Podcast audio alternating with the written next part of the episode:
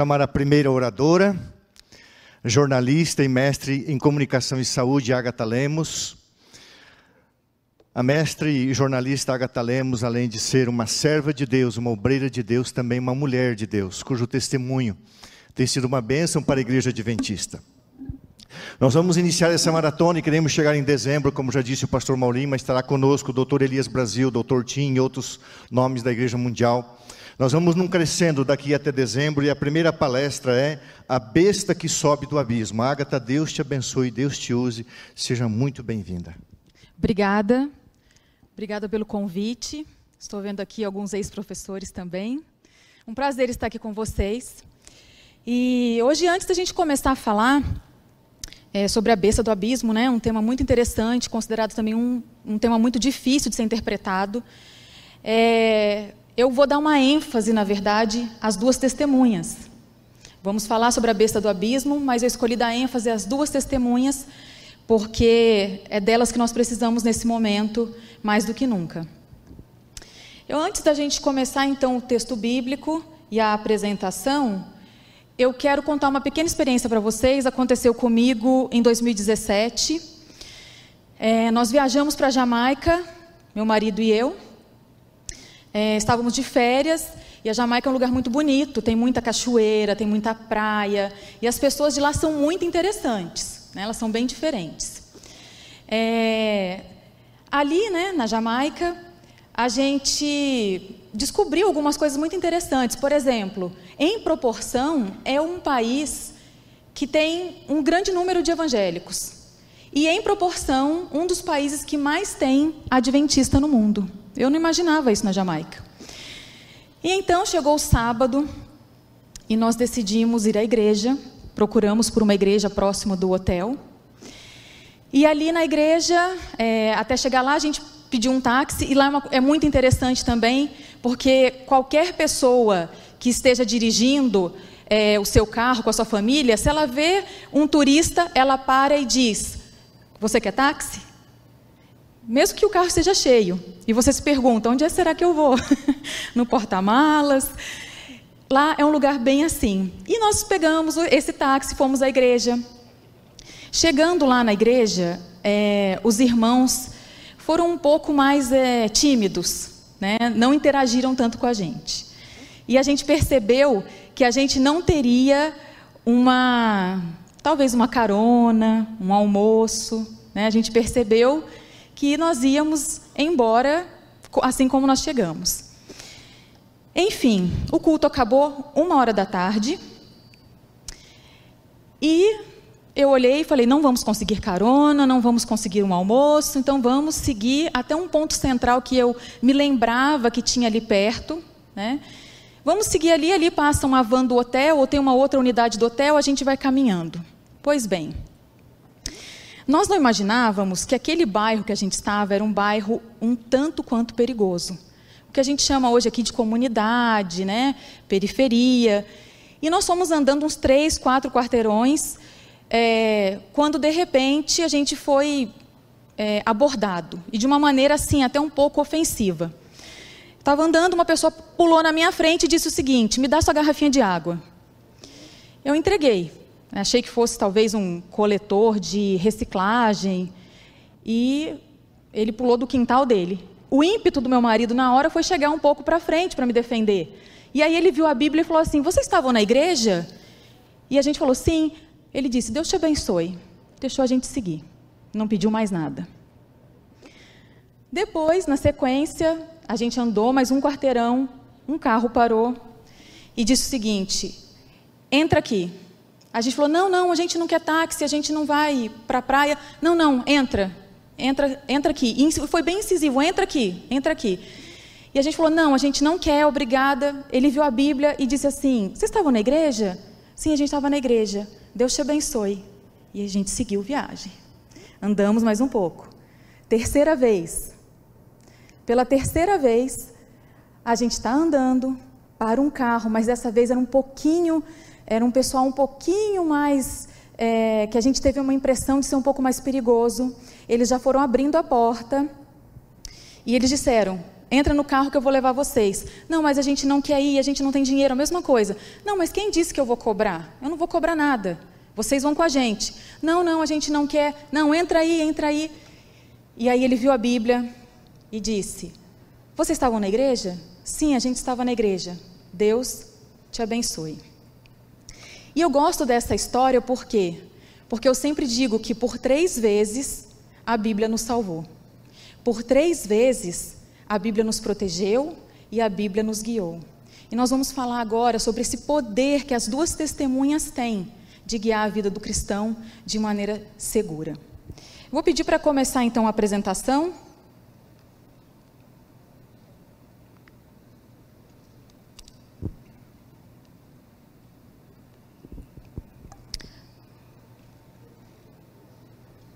Pode colocar a minha apresentação que eu já. Obrigada. Uhum. É...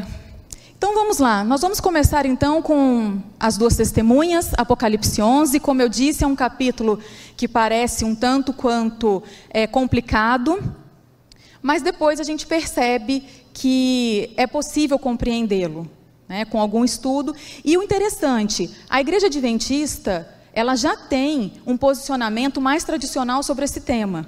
E esse é, posicionamento é o que a gente vai abordar agora e os seus desdobramentos. Eu quero começar, vou, vou pedir para você abrir sua Bíblia, Apocalipse 11, nós vamos ler os versos 1 e 2 primeiramente. E ali diz o seguinte: Deram-me um caniço semelhante a uma vara de medir, e me foi dito: Vá e meça o templo de Deus e o altar, e conte os adoradores que lá estiverem. Exclua, porém, o pátio exterior, não o meça, pois ele foi dado aos gentios. Eles pisarão a cidade santa durante 42 meses. Eu quero voltar, no final a gente vai falar um pouco mais a respeito desses dois versos, porque eu entendo que a gente está num momento que esses dois versos são para a igreja. E no final a gente vai voltar neles. Mas agora eu quero dizer o seguinte: é, passar um, um, um, breve resumo do que eles significam. Né? A medição, é, muitos intérpretes e teóricos têm entendido como é, julgamento, faz uma alusão também a Ezequiel, a Daniel, a João, e também a restauração da verdade, a restauração é, do entendimento do santuário celestial. Então, essa parte da medição tem que ver também com isso. E é interessante que essa medição é feita dentro, né? ela não é feita fora, no átrio, deixa os gentios de fora. Então a gente tem é, uma, um certo entender de que essa medição é do povo de Deus para um tempo também específico, que tem que ver com justificação pela fé, tem que ver com o juízo investigativo e tem que ver também com o momento de pré-selamento. Mas nós vamos retomar esse entendimento depois, no final. É, os que adoram, né? A gente vai voltar, como eu disse, no final e vamos falar sobre os que adoram, que tem que ver conosco nesse momento e por que os que adoram, eles devem ser medidos. O que que isso tem a ver com a gente adorar, com o tempo que a gente vive e também com o nosso preparo para os eventos finais e para o retorno de Jesus? Vamos seguir. Vamos agora a Apocalipse 11. Você abre a sua Bíblia, Apocalipse 11, nós vamos ler os versos de 3 a 6. Na minha nova versão internacional, diz o seguinte: Darei poder às minhas duas testemunhas, e elas profetizarão durante 1260 dias, vestidas de pano de saco. Estas são as duas oliveiras e os dois candelabros que permanecem diante do Senhor da terra. Se alguém quiser causar-lhes dano, da boca deles sairá fogo, que devorará os seus inimigos. É assim que deve morrer qualquer pessoa que quiser causar-lhes dano.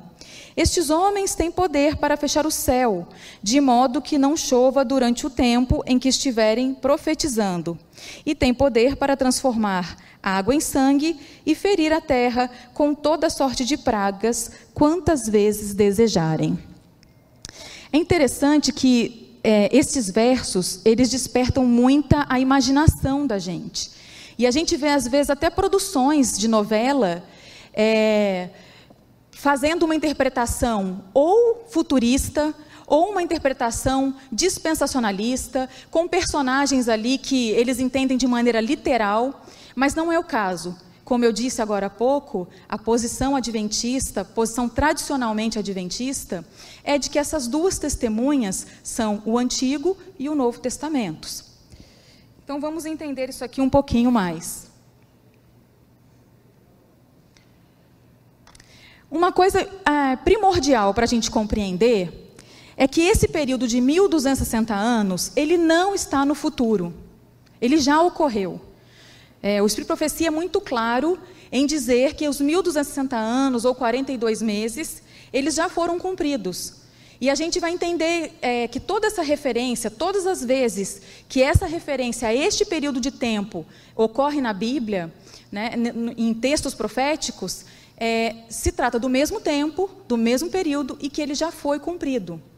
E a gente entende, o entendimento do adventista do sétimo dia é que teve começo em 538 com o imperador Justiniano, dando mais poder, né, um poder também que chegava à base política para o romanismo, e vai até 1798, quando o Papa Pio VI é preso é, por um general né, de Napoleão Bonaparte, a gente ali vivendo o período de Revolução Francesa.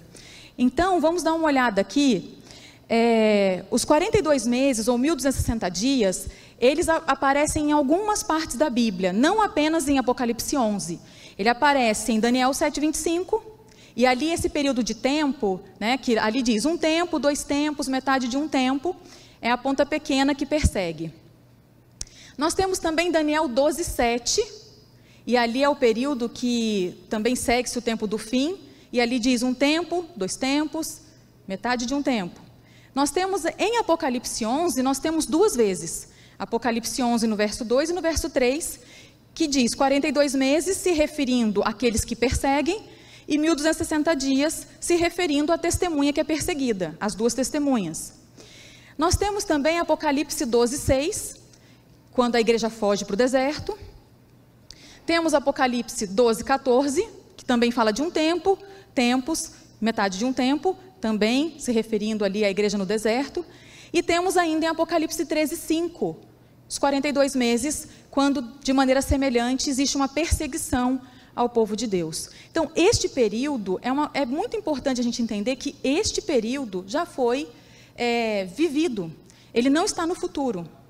Ele não acontece de maneira literal, é, num futuro, ou com uma interpretação de que os personagens ali envolvidos, essas duas testemunhas, seriam realmente dois homens, é, literalmente. Nós estamos falando da Bíblia Sagrada, do Antigo e do Novo Testamentos.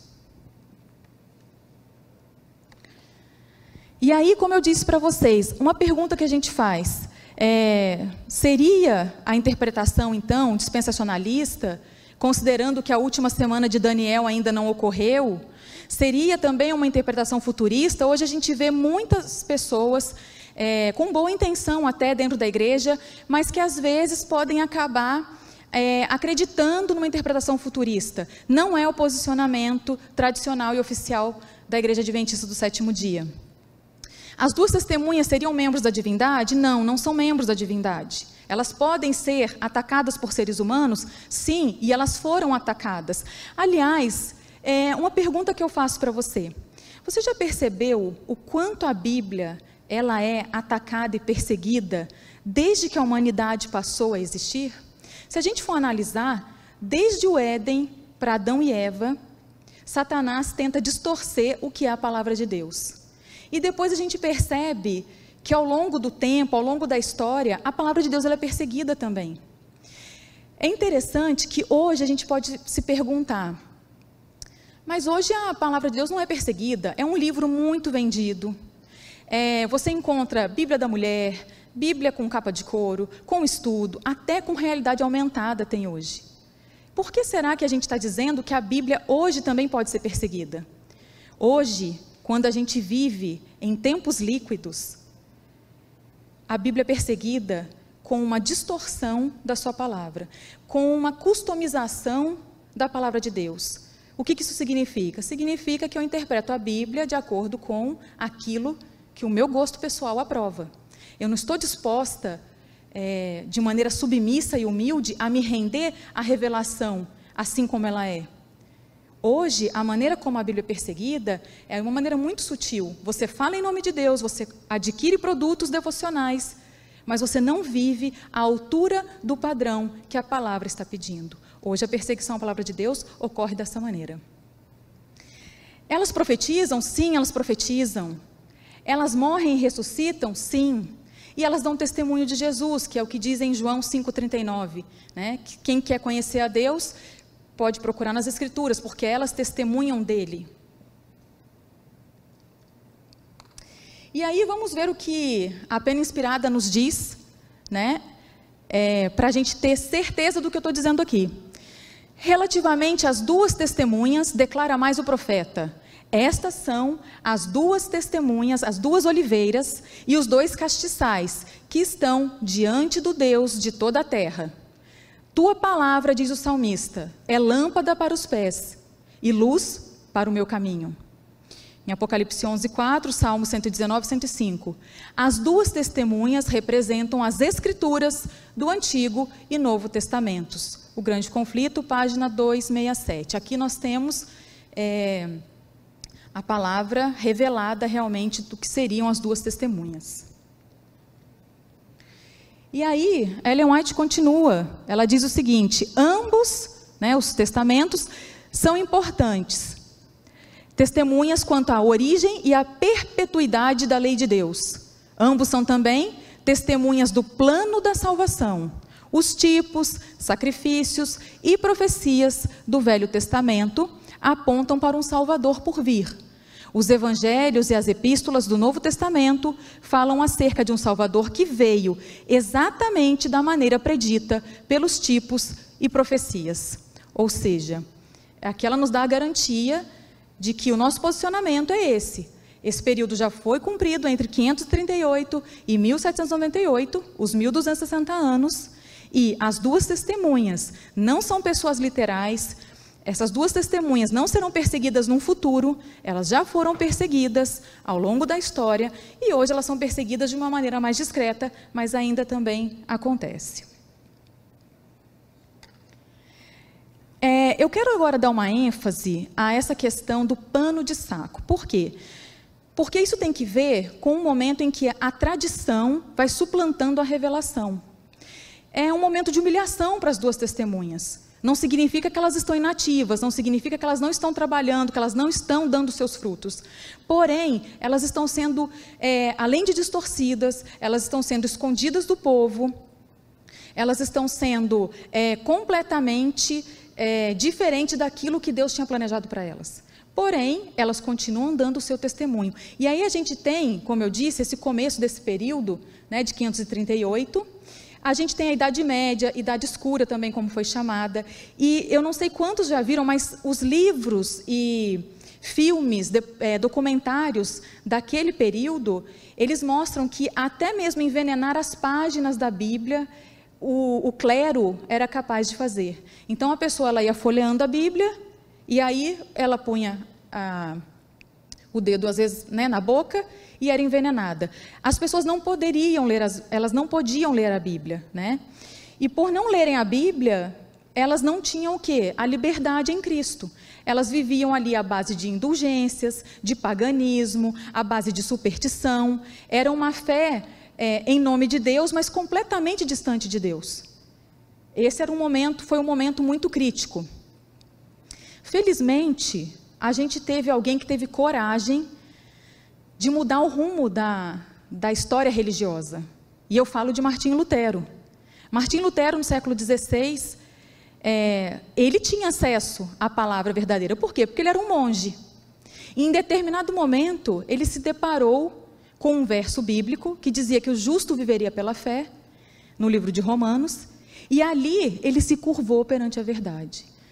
Um monge que tinha o seu status, que possivelmente tinha aspirações dentro do romanismo, ele se curvou diante da verdade, diante de um livro, diante de um verso bíblico. Um homem disposto a fazer o que era da vontade de Deus. E assim o mundo religioso mudou completamente. Aí nós começamos o quê? Com a reforma protestante. E ele disse: não, ninguém mais tem que pagar pelo seu perdão. Jesus Cristo já fez isso. E a palavra revelada impactou de tal maneira a vida de Martim Lutero que não apenas ele, mas toda a comunidade e toda a história foi abençoada pelas consequências do que, do que foi a reforma protestante. A reforma trouxe alfabetização, porque eles entendiam que as pessoas precisavam aprender a ler e escrever para poder ser abençoadas pela Bíblia. A reforma trouxe também o senso de dignidade, o senso de trabalho, o senso de democracia, universidade para todos, enfim, a lista é grande de benefícios que a reforma trouxe. E a reforma só fez esse papel porque um homem se curvou à verdade de um livro, de um verso bíblico. Você entende o poder que a Bíblia tem sobre aquele que se joga, que se curva perante a palavra? Porém, a reforma é, trouxe inúmeros benefícios, mas também o inimigo veio é, fazer o seu papel e atrapalhar é, o caminho dos protestantes. A gente tem aí a terrível noite de São Bartolomeu, que aconteceu em 1572. E nesta noite, os cristãos foram perseguidos e mortos. O sino badalou e, a partir dali, os protestantes dormindo tranquilamente em sua casa, homens, mulheres, crianças, idosos, ninguém foi poupado. Foi uma carnificina terrível. E o que era para ser apenas um dia durou semanas. Foram quase dois meses de morte do, dos huguenotes, que eram os protestantes ali da França.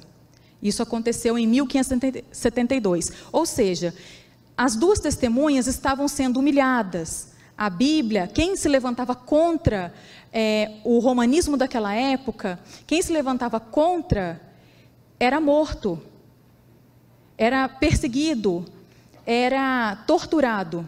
As duas testemunhas estavam sofrendo, mas elas ainda estavam fazendo o seu papel.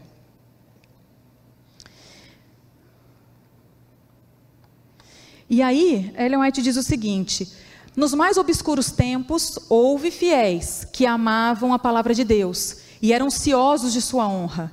A esses fiéis servos foram dados sabedoria, autoridade e poder para anunciar sua verdade durante aquele tempo todo. Ou seja, as duas testemunhas estavam sendo perseguidas? Estavam. Os huguenotes foram mortos. É, Naquela terrível noite de São Bartolomeu? Sim, foram mortos. Protestantes estavam morrendo, é, estavam sendo perseguidos. Não podia se levantar contra o que estava estabelecido naquele momento, naqueles 1260 anos. Porém, Ellen White diz que aos fiéis foi dado o quê? Sabedoria e autoridade para anunciar a verdade. A verdade não deixou de ser anunciada. Claro, ela sofreu. É, ela sofreu o que, o, todos esses, esses, essas perseguições daquele, daquele período, mas ela não deixou de fazer a sua palavra. E por que ela não deixou de fazer a sua palavra? Ela não deixou de fazer o que ela tinha para fazer porque existiam pessoas dispostas a se renderem ao que ela diz e não fazer com que ela fosse customizada ao próprio gosto. É por isso que os huguenotes morreram, porque eles morreram pela verdade. É por isso que Martim Lutero renunciou a toda a pompa e todo o status que ele poderia ter dentro do romanismo, porque ele se rendeu à verdade. Ou seja, nós temos aí um período obscuro, mas nós temos as testemunhas ainda profetizando e fazendo o seu papel. E aí a gente chega aos versos 7 a 10, convido você mais uma vez a ler a Bíblia, Apocalipse 11. Apocalipse 11, os versos 7 a 10. Comentando a respeito, né, a gente leu sobre a perseguição que foi feita com as duas testemunhas. Aqui a gente tem, no verso 7, quando eles tiverem terminado o seu testemunho, a besta que vem do abismo os atacará e irá vencê-los e matá-los. Os seus cadáveres ficarão expostos na rua principal da grande cidade, que figuradamente é chamada Sodoma e Egito, onde também foi crucificado o seu Senhor. Durante três dias e meio, gente de todos os povos, tribos, línguas e nações contemplarão os seus cadáveres e não permitirão que sejam sepultados. Os habitantes da terra se alegrarão por causa deles e festejarão, enviando presentes uns aos outros, pois esses dois profetas haviam atormentado os que habitam na terra. Bem, aqui a gente chega a um período da Revolução Francesa. Aqui nós vamos trabalhar um pouco mais da história. E a gente vai perceber o quanto que a profecia é precisa. Porque exatamente assim como está dizendo a palavra de Deus, ocorre no período da Revolução Francesa e mais precisamente é, no período chamado que era o período do terror ali na França. Né? Grandes historiadores contam, comentam, e foi nesse período também mais específico que a Bíblia foi, de certa forma, rejeitada, humilhada né, e banida de uma nação. Vamos dar uma olhada aqui então no que a história nos conta. É, a gente não pode, claro, é, ser desonesto. Digamos que a Revolução Francesa ou o Iluminismo, né, que já estava sendo fomentado um pouco tempo antes e acaba eclodindo na Revolução Francesa, ela traz alguns benefícios do ponto de vista político, é, como é, o clamor né, pela igualdade, pela fraternidade. A França, naquela época, estava vivendo um período terrível de desemprego, é, ela estava vivendo um período também de fome, acabou o trigo, que era praticamente a base da alimentação deles. É, a gente tinha ali a classe burguesa e também é, os camponeses sustentando o clero e a nobreza com seus luxos. Então, assim, a desigualdade social estava extremamente acentuada. É, a, o povo não tinha acesso à Bíblia, e eles estavam que traumatizados com um sistema é, de, um, de um poder religioso que falava em nome de Deus, mas vivia muito longe de Deus. Então eles estavam vindo aí já de muitos séculos é, nessa situação, praticamente castas em que os mais pobres, médio e pobre sustentando os mais ricos. Tínhamos ainda também o sistema feudal, uma aristocracia querendo é, avançar e nesse, é, nessa convulsão que estava a sociedade francesa, eles já estavam com um certo ranço de toda aquela religiosidade falsa. E aí o que eles decidem? Estava tudo apontando para uma revolução. E a revolução acontece. Então, do ponto de vista político, a Revolução Francesa trouxe aí, né, abertura alfandegária, trouxe várias coisas que parecem boas. Mas, do ponto de vista teológico, foi a, terrível o que aconteceu é, para o mundo cristão.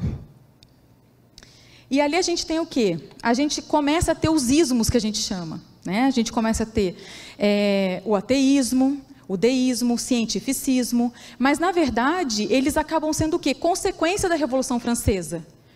Né? O que eles também chamam de iluminismo, que teve o seu apogeu ali a partir também do século XVIII em diante, eles queriam o quê? Romper com é, tudo aquilo que era antes é, dogmático, tudo aquilo que era é, teológico. Eles achavam que aquilo ali era um absurdo. E eles falaram o seguinte: não, agora é a razão do homem. Eles acabam colocando, na verdade, o homem né, no lugar de Deus. Agora é, é, é a razão nós vamos produzir conhecimento, nós vamos fazer, vamos romper com essa idade escura. E eles tinham, sob é, determinada perspectiva, eles tinham razão de, de querer romper com aquele sistema que vinha se arrastando, de um clero é, espúrio. Né? Então eles tinham razão de querer romper com aquele clero. Porém, é, é muito interessante como Satanás trabalha, como ele é inteligente aquele poder que vinha antes, que falava em nome de Deus, na verdade, não, não estava trabalhando para Deus, estava trabalhando para Satanás. Era um poder constituído, né? O romanismo tinha poder para indicar príncipes e reis. Aqueles reis que vinham também por séculos estavam trabalhando é, em nome da besta, em nome do mal. E aí, agora vem um outro poder, uma outra besta sobe do abismo para é, vencer, eles vêm dizendo o seguinte: nós vamos agora trazer uma era melhor.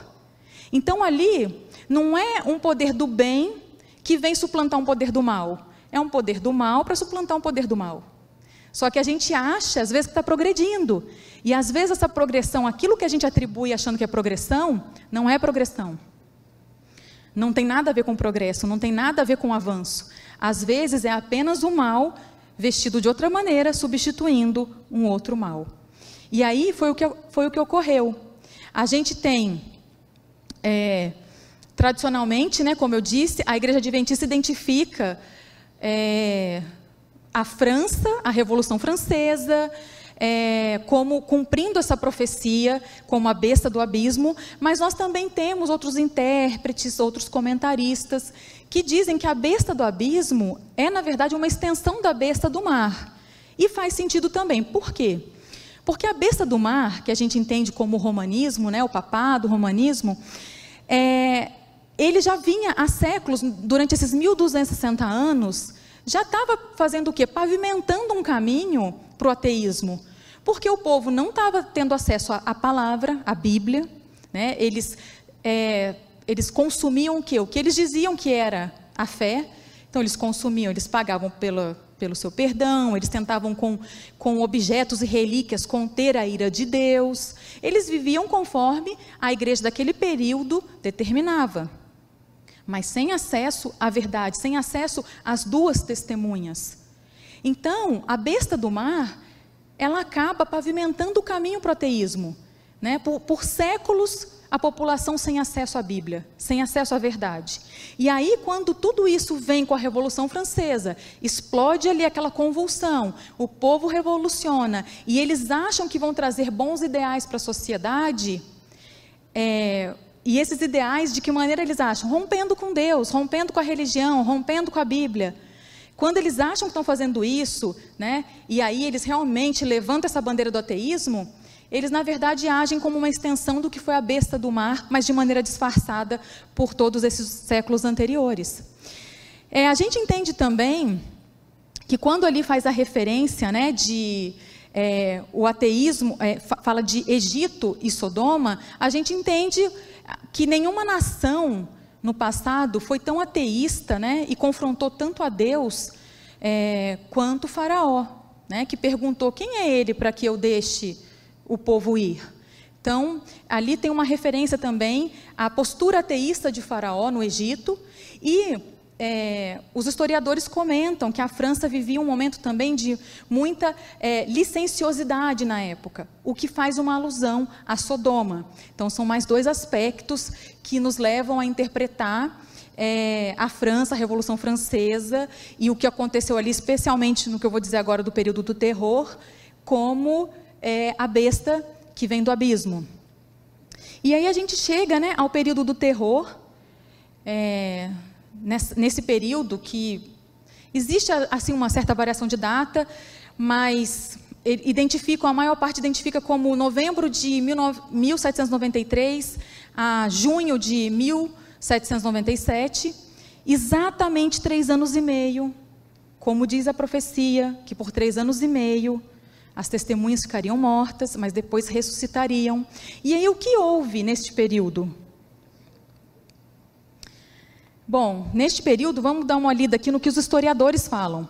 Durante a Revolução, em 1793, o mundo, pela primeira vez, ouviu uma assembleia de homens nascidos e educados na civilização e, assumindo o direito de governar uma das maiores nações europeias, levantar a voz em coro para negar a mais solene verdade que a alma do homem recebe e renunciar unanimemente à crença na divindade e culto à mesma. Então, no período do terror, Aconteceram muitas coisas também do ponto de vista é, político. A gente tem Robespierre também mandando guilhotinar muita gente. É, acontece, mui, acontece muita loucura nesse período. E aí, como a própria Assembleia né, da França diz: não, a gente não quer nada com Deus, a gente não quer nada com a Bíblia.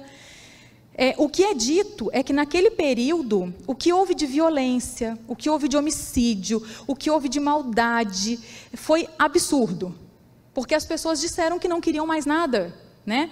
Também foram queimados todo, tudo que era religioso e dogmático da religião vigente até o momento. E aí, olha só que é, esta revista, uma revista é, inglesa, ela diz: a respeito da França naquela época. Na história universal, né, a França, como único Estado que, por decreto da Assembleia Legislativa, declarou não haver Deus, e em cuja capital a população inteira, e vasta maioria em toda parte, mulheres assim como homens, dançaram e cantaram com alegria ao ouvirem a declaração. Tá? Isso aí são os historiadores contando. E ali aquela imagem é a imagem da deusa da razão. E eles substituem a deusa da razão, né? eles substituem Deus pela deusa da razão. Eles colocam uma deusa da razão que era uma figura de uma moral duvidosa. E ainda é, eles colocam essa figura na igreja de Notre Dame. E eles fazem várias substituições. O dia deixa de ser, é, a semana deixa de ter sete dias para ter dez dias. E a cada dez dias, um deles seria é, dedicado à orgia. Então, tudo muda. Tudo muda. Vamos ver aqui mais o que, que o Jornal de Paris diz. Vive le raison. E carregando na extremidade de um mastro os restos meio queimados de vários livros entre os quais breviários, missais e o Antigo e Novo Testamentos, livros que espiavam em grande fogo, disse o presidente, todas as loucuras que tinham feito a raça humana cometer. Então ali eles disseram: viva a razão. E a gente está rompendo com isso. Eles começaram a queimar tudo que era religioso, queimaram também Bíblias, e ficaram felizes com isso, se presentearam, comemoraram como se isso fosse um grande feito, como se isso fosse um grande avanço. E é interessante como é o ser humano, às vezes ele acha que é um avanço, na verdade, o que está retrocedendo sua vida. E é o que ocorre nesse momento. E olha só o que diz o livro, eu trouxe aqui o livro Os Deuses da Revolução. Obrigada. Os Deuses da Revolução. Este livro diz o seguinte: também um livro histórico. É, quem escreveu não tem nenhum vínculo denominacional. O livro diz o seguinte: o embaixador dos Estados Unidos na França escreveu de Paris em 1792 que tinha vivido para ver uma nova religião surgir. Ela consiste em uma negação de toda religião e seus adeptos têm a superstição de não serem supersticiosos.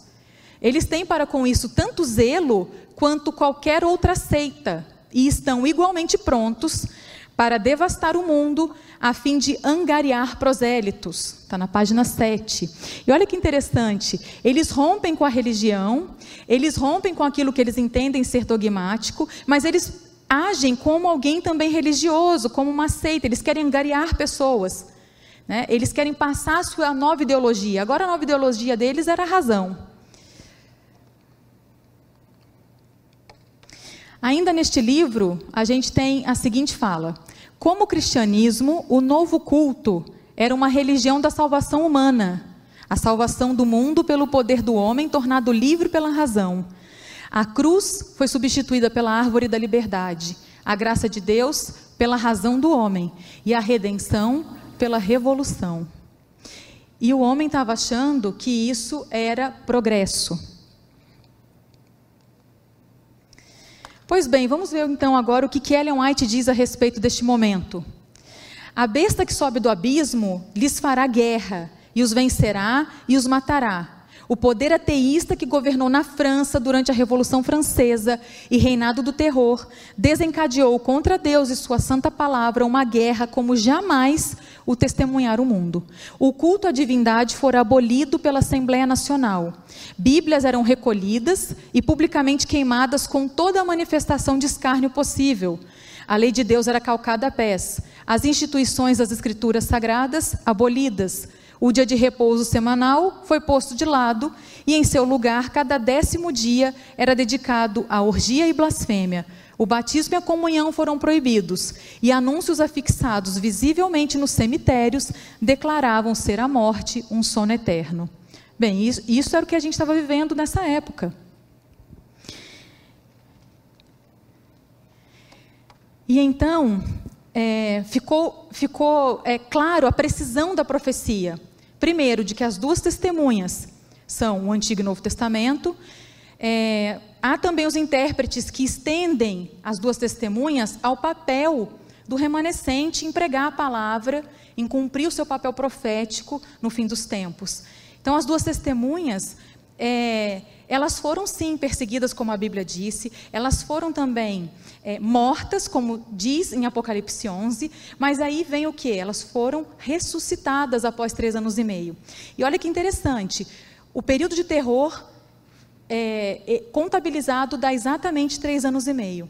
E o povo ficou tão assustado, porque a razão não deu conta de conter as pessoas, que eles pediram que voltasse a possibilidade de ter religião e Bíblia. E aí, é, em 1797, é permitido que a Assembleia volta atrás e permite que quem quisesse ser religioso ou ter acesso à Bíblia poderia. E isso faz parte do quê? Faz parte do seu ressurgimento, que é o que está em Apocalipse 11, nos versos 11 e 12, que eu vou ler agora, que diz: Mas depois dos três anos e meio, o período de terror, né?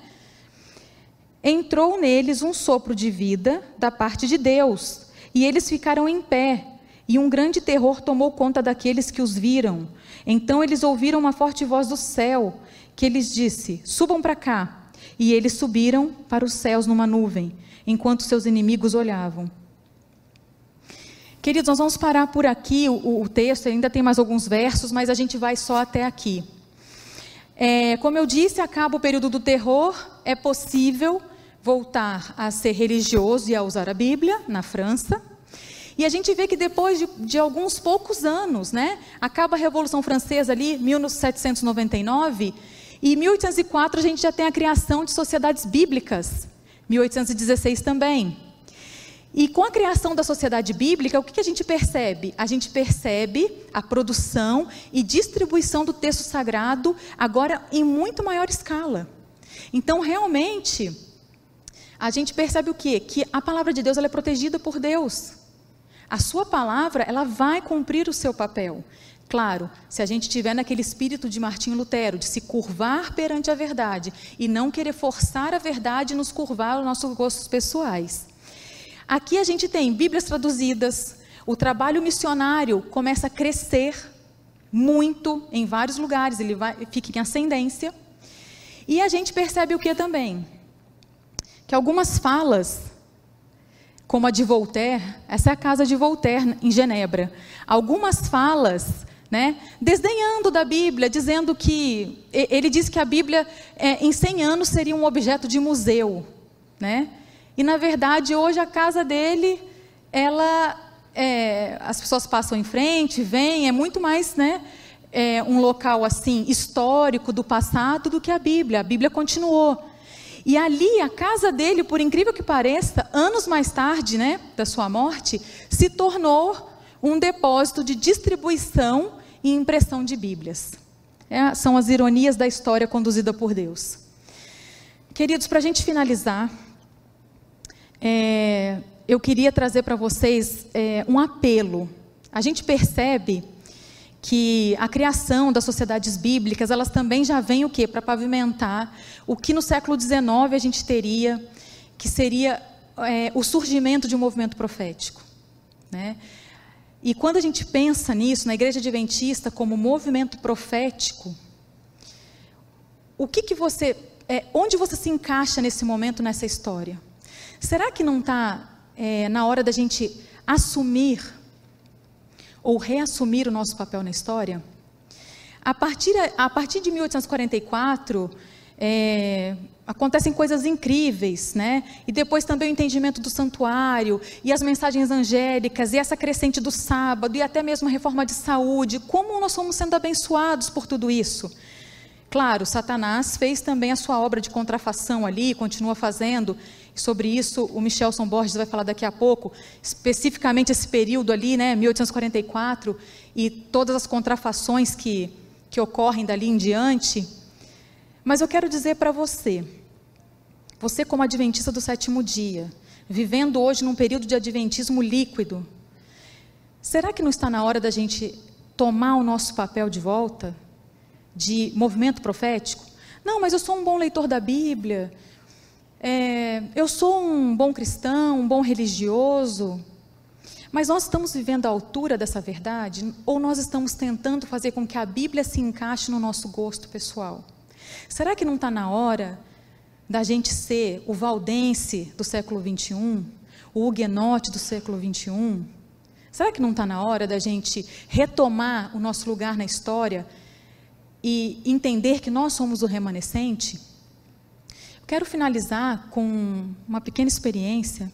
Eu estudo a Bíblia com cinco pessoas de, de outras denominações.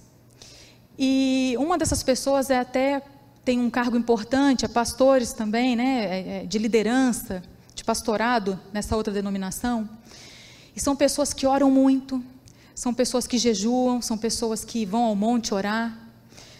Mas quando a gente abre a Bíblia, sabe o que Deus me mostrou? Que a responsabilidade é nossa de ensinar a verdade. A responsabilidade é do adventista de levar a luz que foi acrescentada a um mundo é, apóstata, a uma religiosidade é, ou falsa ou manca. Esse papel é nosso, esse papel não é de outra pessoa. E por que que eu disse que eu voltaria na, medi na medição é, na medição que o que João diz no, no versículo 1 e 2. Essa medição tem que ver com que Deus está fazendo agora com o povo de Deus. Mas o povo de Deus dentro da sua casa, dentro do seu movimento profético, que eu estou querendo dizer. Nós precisamos nos levantar e nos preparar para o pré-selamento. Quem é que Deus está medindo? Quem é que Deus está chamando? O que é que nós vamos fazer com toda essa verdade que nós temos? O conhecimento que nós temos, ele tem que ser, primeiro, praticado, segundo, compartilhado. Sabe por quê? Porque conhecimento que não é praticado e não é compartilhado vira apenas vaidade. E aí nós gostamos de falar e de é, esbanjar o nosso conhecimento sobre as profecias, mas ele não está tendo um efeito na nossa vida e em nós como bênção para o próximo. O meu apelo nessa tarde para você é que nós tenhamos o espírito de Martinho Lutero. Que a gente renuncie a gosto pessoal, que a gente renuncie a aspirações, ao que for, se isso é, causar qualquer confronto com a palavra, com as duas testemunhas, com a verdade revelada. E eu convido você a retomar, como adventista, o seu papel na história. Que papel é esse de movimento profético?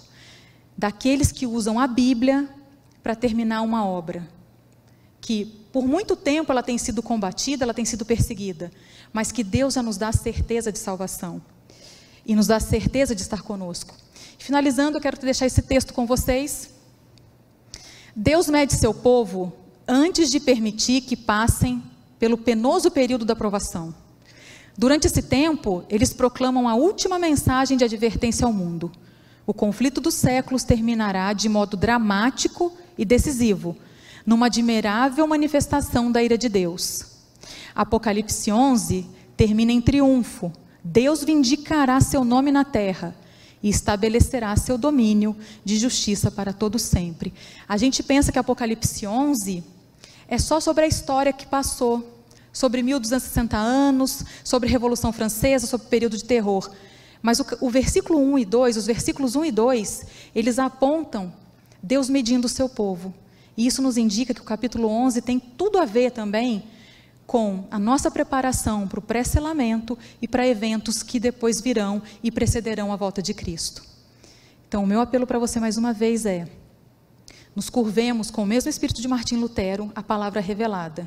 Deixemos que ela faça a obra na nossa vida, que por meio dela todos sejam abençoados. Amém.